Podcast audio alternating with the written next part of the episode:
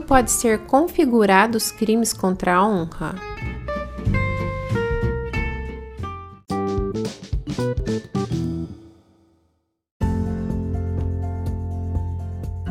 Em nosso ordenamento jurídico, a previsão do crime de calúnia no artigo 138 do Código Penal, no qual o direito tutela a honra objetiva, ou seja, conceito que o indivíduo tem perante a sociedade.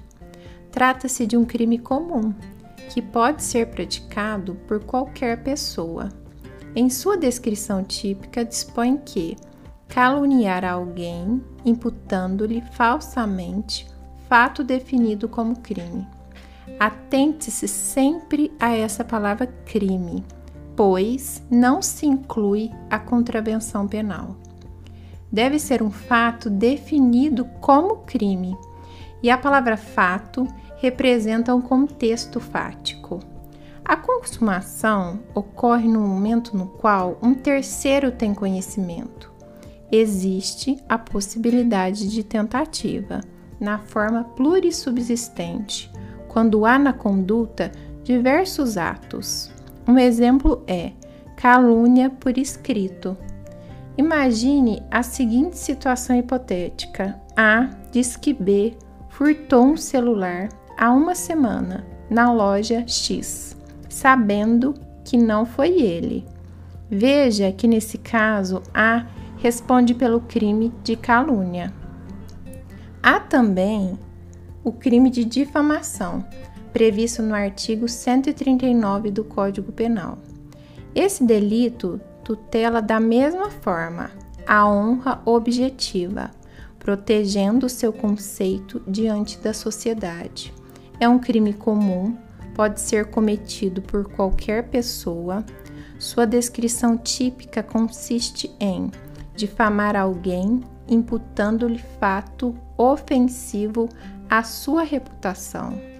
Atenção à descrição fato, pois da mesma forma que na calúnia representa um contexto fático, ocorre sua consumação quando a ofensa chega ao conhecimento de um terceiro.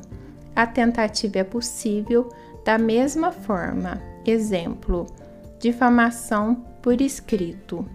Vamos agora a um exemplo bem simples sobre a difamação. A diz aos seus amigos que B toda segunda-feira costuma ir ao trabalho bêbado. Por fim, temos o crime de injúria, previsto no artigo 140 do Código Penal.